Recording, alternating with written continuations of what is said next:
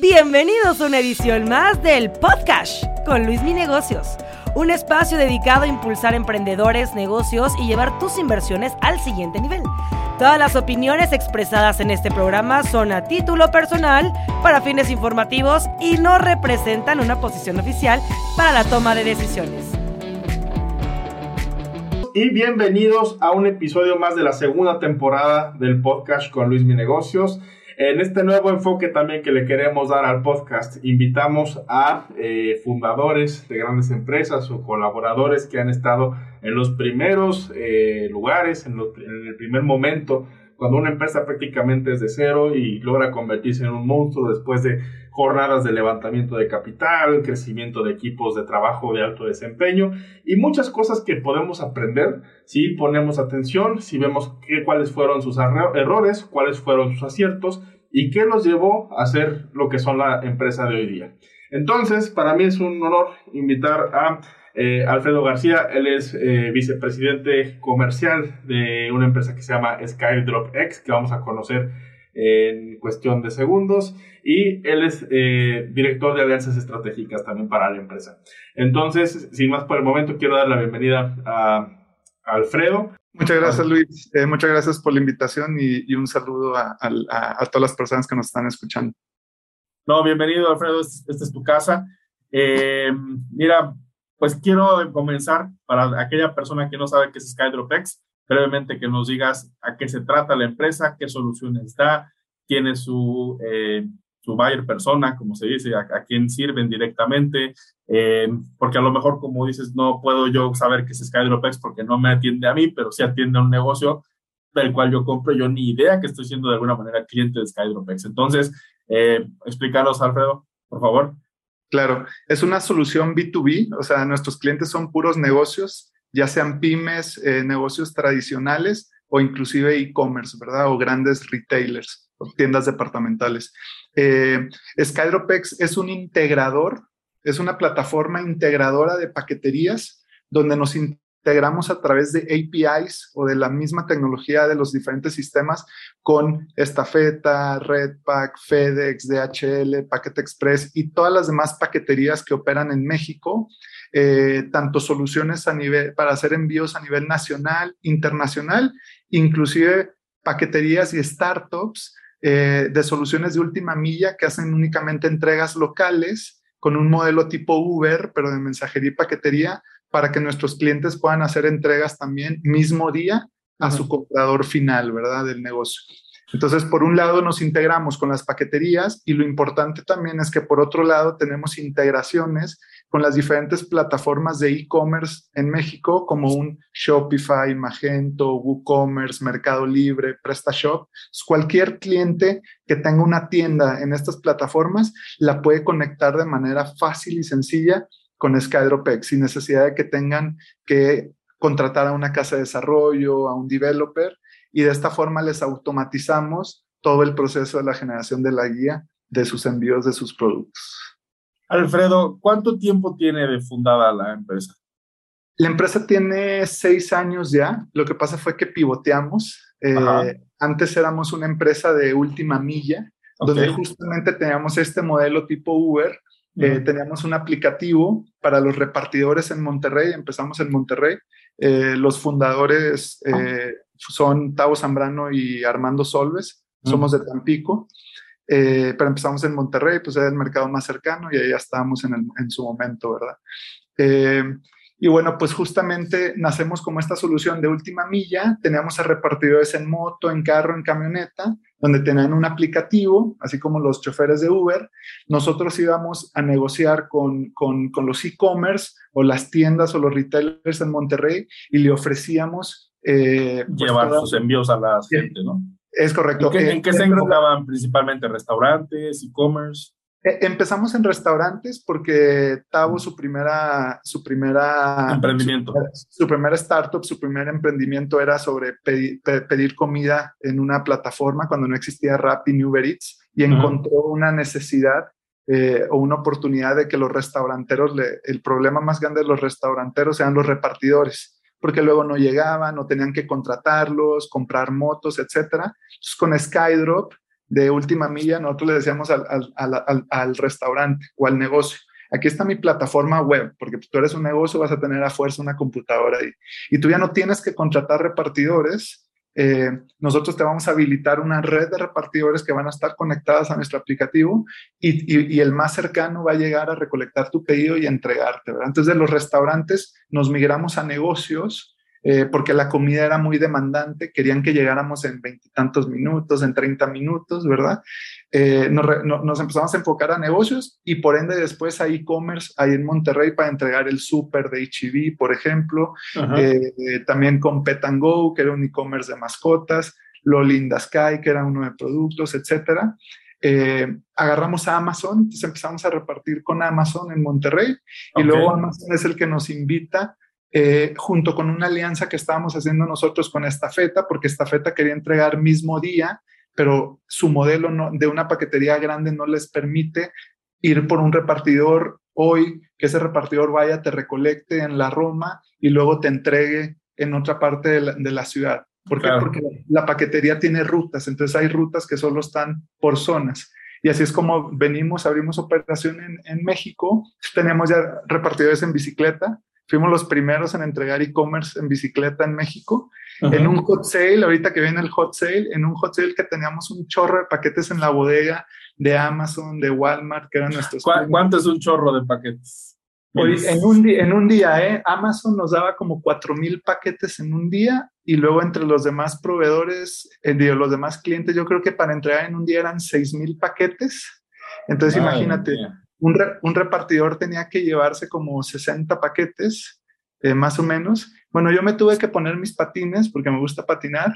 Me cargué, una mochila, 60 paquetes de Amazon, de esos de sobre, que entregan el mm, sobre, y, me fui a, y, me fui a la Roma a entregar en patines. Entonces, eh, obviamente que era una friega, eh, porque era mucha operación desde muy temprano, y los clientes nos dijeron, oye Alfredo, me gusta tu solución de entrega aquí mismo día en la ciudad y la tecnología, pero ¿cómo lo hacemos para nuestros envíos a nivel nacional? Y ahí es donde pivoteamos a lo que hoy en día es, porque más clientes nos pedían esa solución, ya le ayudábamos a las paqueterías a entregar los paquetes de los clientes de las paqueterías y entonces dijimos, el equipo dijo, ¿sabes qué? Hagamos un MVP, que es un Minimum Valuable Product, ¿verdad? Sí, que, que es un modelo que te recomiendan para que en vez de gastar cientos de pesos o de dólares en publicidad, en algo que todavía no tienes probado, que lo pruebes primero, que te funcione y una vez que lo tengas, ahora sí, empieza a crecer. seguíamos la operación de última milla y ahí es cuando entran los otros fundadores de este modelo, que es Dani Alvarado y Oscar Pictorín, y ellos se encargan de armar un equipo eh, para construir este modelo de esta plataforma. Ya teníamos relación con las paqueterías que eran nuestros clientes, pero ahora les dijimos a las paqueterías, oigan, véndanos guías por volumen, con descuento, porque vamos a hacer ahora este modelo, eh, vamos a hacer unas pruebas con un equipo, vamos a tratar de validar con los clientes, a ver si hay clientes que quieren también este servicio, ¿verdad? Pero la verdad era un, no-brainer, ¿verdad? Porque llega, porque Oscar y, y Daniel empezaron a, llamar a clientes, a llamar a clientes ofreciéndoles guías ahora a nivel nacional, pero pues obviamente que teníamos un buen descuento, les ofrecíamos, le, le, trasladábamos el descuento y entonces el cliente decía, ahora tengo guías con descuento porque la paquetería no se enfoca en clientes chiquitos eh, y aparte con tecnología, ¿verdad? Con una plataforma que me va a facilitar hacer las guías, etcétera.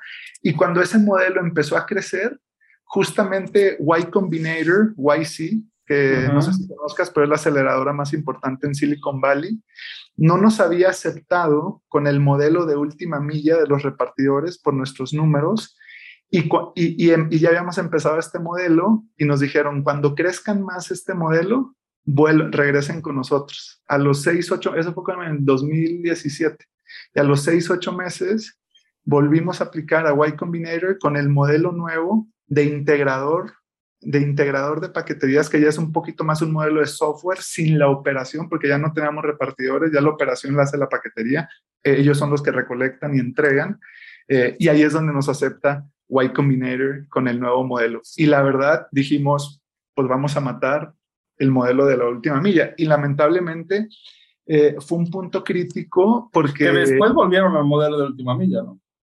Pues, pues en realidad no, porque ahora solo integramos a soluciones de última milla. O sea, ahora integramos a un iBoy, 99 minutos que eran competidores. O sea, digamos que el modelo de bicicletas que me comentabas hace un momento ya murió para ustedes. Ya, ya murió. O sea, le tuvimos que decir a, a, un cliente, o sea, una vez teniendo a clientes como Amazon, Walmart, Claro Shop, les tuvimos que decir, ¿saben qué? Eh, les damos 30 días más de operación, pero ya no vamos a seguir con, con este modelo. Y ahí es, y, y, fíjate que el pivotear es algo muy importante porque te tienes que dar cuenta que tu modelo no está funcionando. A lo mejor tú dices, pero ¿cómo si ya tengo estos clientes? Lo que me costó construir lo que tengo ahorita y ahí es donde tienes que tomar esa decisión, aceptar, tragarte a veces tu ego de, de, de, o, tu amor a ese bebé que construiste y decir, no va más y tenemos que pivotear para una solución que sí resolvamos un problema. Y eh, bueno, Y Combinator la ponemos en contexto de la aceleradora de empresas, pues yo creo que en estos momentos número uno en el mundo. Sabemos que pues varias empresas pasaron para ahí, por ahí pasó Coinbase, pasó Airbnb, Stripe y eh, creo que la cuenta va en más de 2.000 empresas, o sea, realmente ellos han hecho mucho esta labor. Bueno, me dijiste que el valor agregado que les dio a ustedes fue, el, olvídense del negocio de última milla, enfóquese 100% en ser una API, ¿no? En una, eh, pues sí, en una, en una SaaS, exactamente. O sea, básicamente un negocio B2B que le da servicio a empresas grandes y conecta también a empresas grandes, ¿no? Eh, ¿Qué otro valor les dio, te dio de valor de agregado Y Combinator además de eso? ¿Valió la, la experiencia? ¿No valió la pena la experiencia? ¿El capital que te dan le sirvió? ¿No le sirvió? Eh, ¿Cómo fue un poco ese, ese tema? Eh, un, un, poquito ya, ya del modelo, para que veas también lo atractivo del nuevo modelo, es que eh, hoy en día las pymes, al darles ya una muy buena solución, eh, todos nuestros clientes o el 95% de nuestros clientes nos pagan por adelantado, ¿ok? Nos pagan upfront versus el otro, porque son... Envidia. porque son pymes, entonces pues ya les das descuento, entonces te pagan por adelantado. Y en el otro modelo, donde queríamos trabajar con los grandes para tener volumen, pues nos pagaban en 60 días, 45 días. Sí, ya lo de, lo de siempre.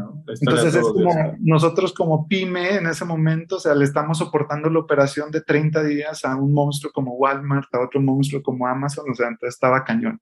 Entonces, en realidad el modelo, el negocio iba muy bien, no necesitábamos tanto el dinero ni la inversión de Y Combinator en ese modelo, en ese momento, perdón, pero quisimos aplicar y entrar porque número uno, eh, al entrar a YC, eh, lo que nosotros pensamos es bloqueamos a, vamos a bloquear a nuestra competencia, porque en ese momento sabíamos que, que teníamos, eh, que éramos más grandes que ellos, em, pero bloqueamos a nuestras competencias porque si nuestras competencias aplican a YC, pues YC va a decir, oye, pues ya estoy invirtiendo en una plataforma que hace lo mismo que tú en México y que tiene mejores números que tú. Entonces, esa era una. y dos, el exposure o... el, branding que te da salir de ahí. La visibilidad que te da, que te da salir de ahí. Y, y, aparte, pues después de los tres meses eh, que ellos te ayudan, aparte, pues te mentorean súper bien. Si estás teniendo problemas de marketing, te ponen al director de marketing de Stripes, como dijiste, o nos pusieron a los fundadores de Airbnb para que nos platicaran también un poco de sus casos de éxito. Entonces, cuando necesitas ayuda en algún tema, ellos te van a ayudar porque a ellos les conviene que tú crezcas, ¿verdad? Porque ellos ya te invirtieron. Y entonces al final, de, en el demo day, después de los tres meses, te presentan, como es la aceleradora más importante. A 200 inversionistas. También los, así como también las startups o los founders o los emprendedores quieren entrar ahí para, para, para, tener este, este programa de mentoría. También muchos angel investors y muchos eh, venture capitals, que son fondos, también quieren entrar a YC, pero porque saben que una empresa que está validada por YC quiere decir que tiene algo bueno, o sea, o el equipo es bueno, o tiene la atracción buena, o la idea buena, el mercado es bueno, y eso nos ha ayudado porque esos mismos inversionistas también nos han abierto las puertas con otros inversionistas, ¿verdad? O, o inclusive con plataformas como la nuestra, pero en Estados Unidos nos lo presentan, porque también YC ya les invirtió, entonces también nos ayudan. Eh, y, Para tener mejores relaciones, mejores estrategias, y ahí es donde entras tú. Es correcto. Qué bien, qué padre, Alfredo. Hoy día, ¿cuántos envíos procesan aproximadamente? Hoy en día procesamos eh, alrededor de un millón de envíos recurrentes mensualmente. Eh, tenemos más de 30 mil clientes dentro de nuestra plataforma. Eh, ya estamos en tres países operando, que es México, Colombia la abrimos el año pasado, Chile lo abrimos este año y vamos a abrir Argentina y Perú en los próximos tres, cuatro meses. Y todo eso en seis años, ¿no? Increíble. Sí, todo, eso en seis años. Digo, desde que pivoteamos este modelo, fueron cuatro, fueron dos años de, de la última milla y cuatro con este modelo integrador, ¿verdad? Y somos ya 650 colaboradores dentro de Skyropex. De empleos directos, más los indirectos. Es correcto. Qué bien, ¿no? Pues qué, qué orgullo también, ¿no? Que sea una empresa de, en sí mexicana, ¿no? Claro, trae capital extranjero, pero de alguna manera, pues se, se reconoce por ahí.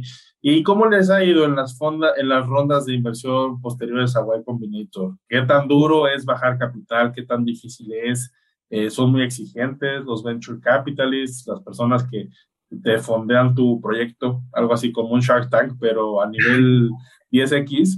Entonces, eh, cuéntanos un poco de eso. Eh, fíjate que el año pasado levantamos la que ha sido nuestra última ronda de inversión y levantamos 20 millones de dólares eh, a una evaluación de 90, ya con el dinero del banco, digamos que ya valíamos 110, 120 millones de dólares. Eh, y justamente esto ha sido algo bien interesante porque sí al principio también a Tao le ayudó mucho que al ser su segunda startup, muchos de sus primeros angel investors eh, le volvieron a invertir eh, eh, en, esta, en Skydropex ahora. pero en México el ecosistema de venture capitals, de startups, de invertir en estas empresas de tecnología ha crecido, ha mejorado obviamente, pero, antes está lejos todavía. pero está lejos y, deja, y, antes estaba complicado porque tú llegabas y le pichabas a un inversionista y ellos no captan, en México, y ellos no captan como una empresa en números rojos pudiera llegar a valer, a valer tanto, ¿verdad? porque, porque las valuaciones en este modelo de, de negocios es evita a tres años. Entonces, en realidad es una proyección. Te puedes morir mañana y pues ni modo, pero pues tú traes una evaluación por una proyección a, a, tres años. Y el inversionista sabe que es una inversión a alto riesgo y que nosotros no le debemos nada, dependiendo los términos en el contrato, pero casi siempre cuidamos eso. Pero si un inversionista nos mete un millón de dólares y si lamentablemente la empresa muere mañana, no le debemos nada. Pero, pero saben que por la tecnología, lo que nos va a ayudar a crecer mucho, ese millón de dólares en dos años, lo podemos hacer crecer 10x, lo cual a ese inversionista del banco ni de chiste le dieron. No, ni, ni bolsa de valores, ni, bueno, criptodivisas si tienes mucha suerte, pero ahí es más suerte que realmente eh, un conocimiento. Entonces en Estados Unidos los fondos ya están acostumbrados a esto, entonces... Sí, no, ya, ya, ya hasta ellos mismos tienen sus estadísticas como porcentaje de bateo, ¿no? A ver, eh, le meto a 100 empresas, me van a pegar cuatro, pero de esas cuatro ya recupero todo lo que invertí. Es correcto. Entonces, sí, justamente así, así empezó también Y Combinator. O sea, ellos empezaron, o sea, los batches eran súper chiquitos, eran de 10. Y la última que me enteré es que ya aceptan hasta más de 300 empresas, ya no te dan 120 mil dólares, ya te dan medio millón de dólares. Ya, ya se volvió una feria, pero antes era así de, un, era súper selectivo entrar, ¿no? Pero gracias a eso, pues fue, fue que pudieron de alguna manera crecer y, y capitalizar emprendedores fuimos la cuarta o quinta empresa mexicana eh, en, en, YC, en haber entrado a, a, YC. Y también somos de esas pocas empresas que los fundadores son, son mexicanos, porque hay empresas que son mexicanas, pero tienen o a un fundador extranjero o a los dos fundadores. colombiano, mexicano, americano. es correcto. Pues. Muy bien, qué bueno, qué gusto. La verdad es que y qué, qué buena, qué buena experiencia, Alfredo. ¿Y eh, qué planes tienen de crecimiento? Ahorita me dices que ya entraron a, acaban de entrar a Chile, Argentina, eh, México, pues ya están más que consolidados por lo visto. Eh, ¿Para dónde van? ¿Qué vino con esta inversión? empezamos a contratar también ya a, a, colaboradores que tuvieran ya mayor experiencia en puestos un poquito más estratégicos y que justamente nos ayuden a crecer en esta expansión, ¿verdad? O sea, como, como, te dice el libro, ¿verdad? contrata a personas mejores que tú, ¿verdad? O sea, claro. Eh, justamente para dar este salto. Esa fue una. Eh, y otra de nuestras estrategias fue empezar a abrir nuevas líneas de negocio que nos puedan dar eh, nuevo, pues nuevos ingresos, ¿verdad? Una de ellas es fulfillment, que eso está súper padre y súper interesante porque ahora, aparte de integrar paqueterías, integramos a empresas operadoras logísticos que tengan almacenes, que hagan el picking y packing, a micro fulfillments, que también está de moda hoy en día, que son, que son mini bodegas dentro de la ciudad donde estos jugadores te almacenan, en lugar de almacenártelo en el Estado de México, te lo almacenan en una bodega, por ejemplo, en Polanco. Entonces, cuando te caen órdenes, ellos le hacen el picking y packing y le entregan más rápido porque pues están más cerca del consumidor final. Entonces, esa es una línea de negocio. Abrimos también sucursales, tanto propias de Skydropex, para que si te queda muy lejos eh, la sucursal de una estafeta o de un Redpack o un FedEx. Puedas recoger con ustedes directo. Puedas recoger con nosotros directo o ir a llevar un paquete. Y a nuestros clientes, que son los negocios, también le ayudan para que a su comprador final tenga una sucursal Skydrop más cerca de ellos para una devolución. Eh, también estamos abriendo unos kioscos. Eh, ahorita estamos haciendo alianzas con una cadena de tiendas de conveniencia para que puedan tener un kiosco y en ese kiosco vender guías. recoger y vender guías también, ¿verdad? En estos mini kioscos. Y, y, pues bueno, al final de cuentas también tenemos una, un e-commerce de empaque eh, donde vendemos productos para empacar. También le estamos metiendo fuerza a ese negocio, pues porque al final de cuentas tenemos todos estos 30 mil clientes que hacen envíos y que también les podemos ofrecer un producto para su empaque eh, a un buen precio, brandeado, de buena calidad y pues de manera automática con toda la gama de soluciones de Skydrop. Súper bien, Alfredo. Oye, y mira, te iba a preguntar que, cuál ha sido uno de los retos más importantes que han tenido, pero creo que la pregunta es más que obvia. Pandemia.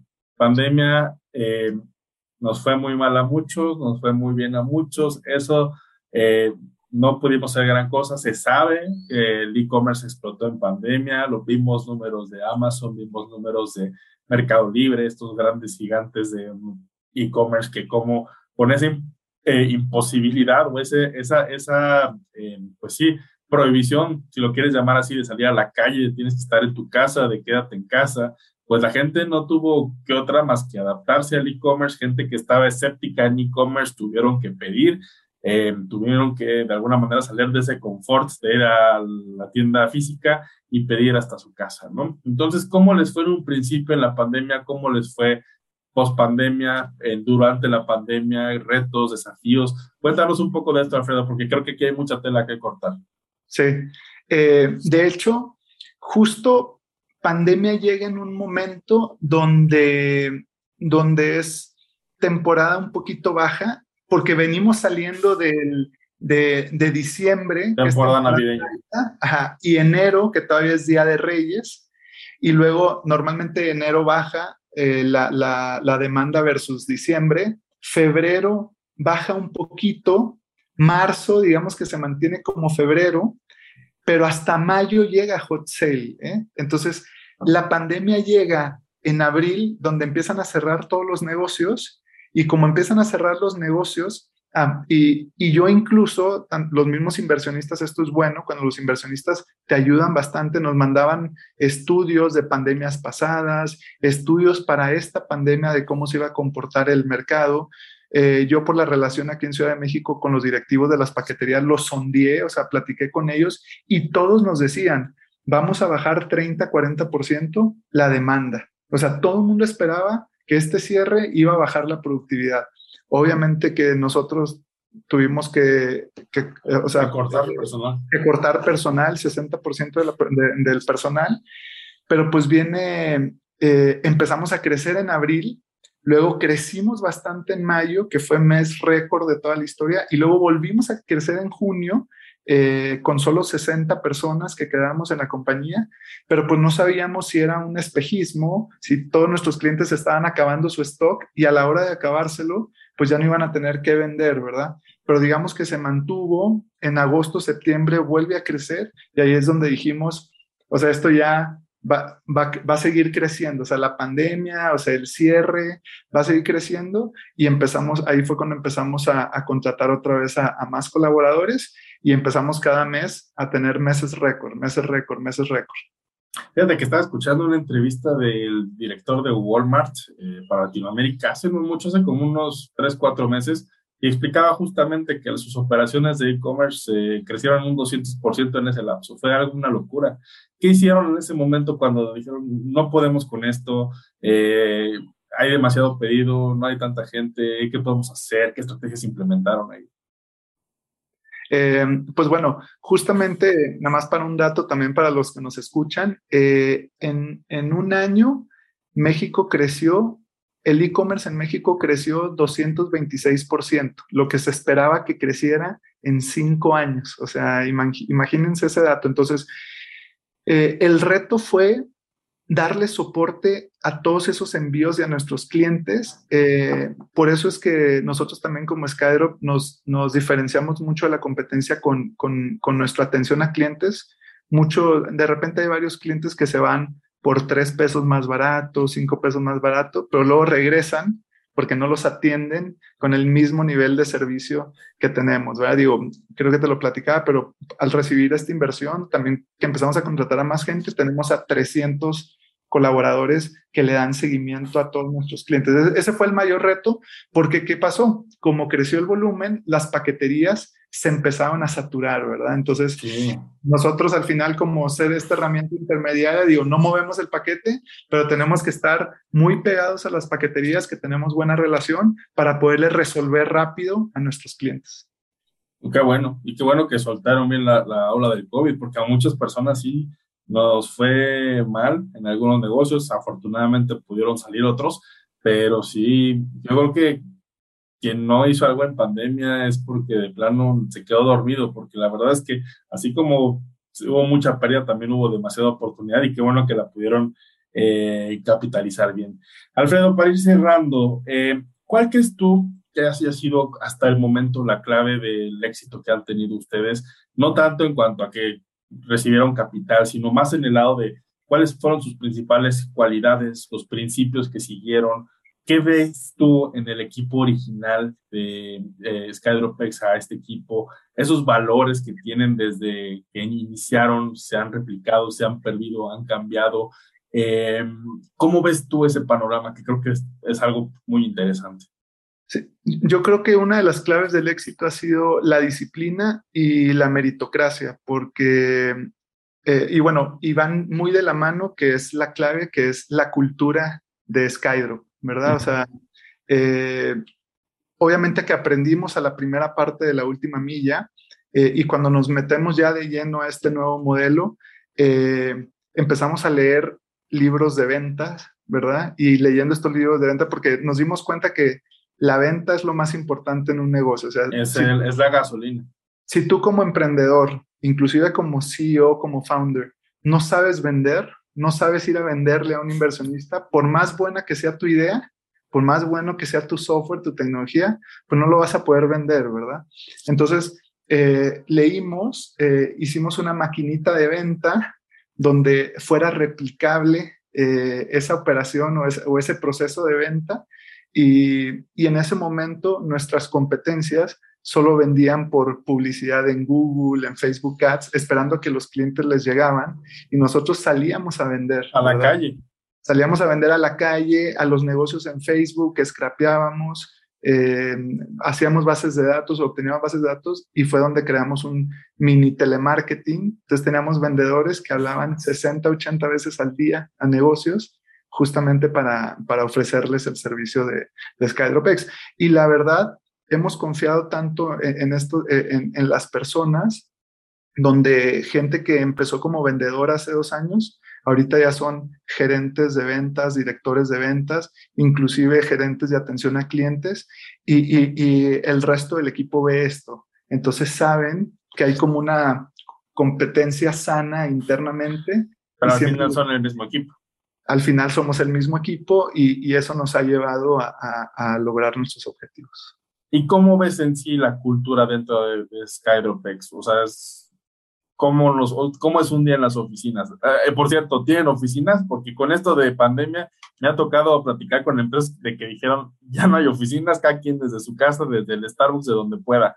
Eh, ¿Cómo están ahorita? No, nos quedamos, muy chistoso, porque nos quedamos con una oficina, con la oficina de Monterrey, te decía que ahí empezamos. Yo acá en Ciudad de México no, no tenemos oficinas, yo ya estaba remoto desde antes, pero nos quedamos con las oficinas de Monterrey.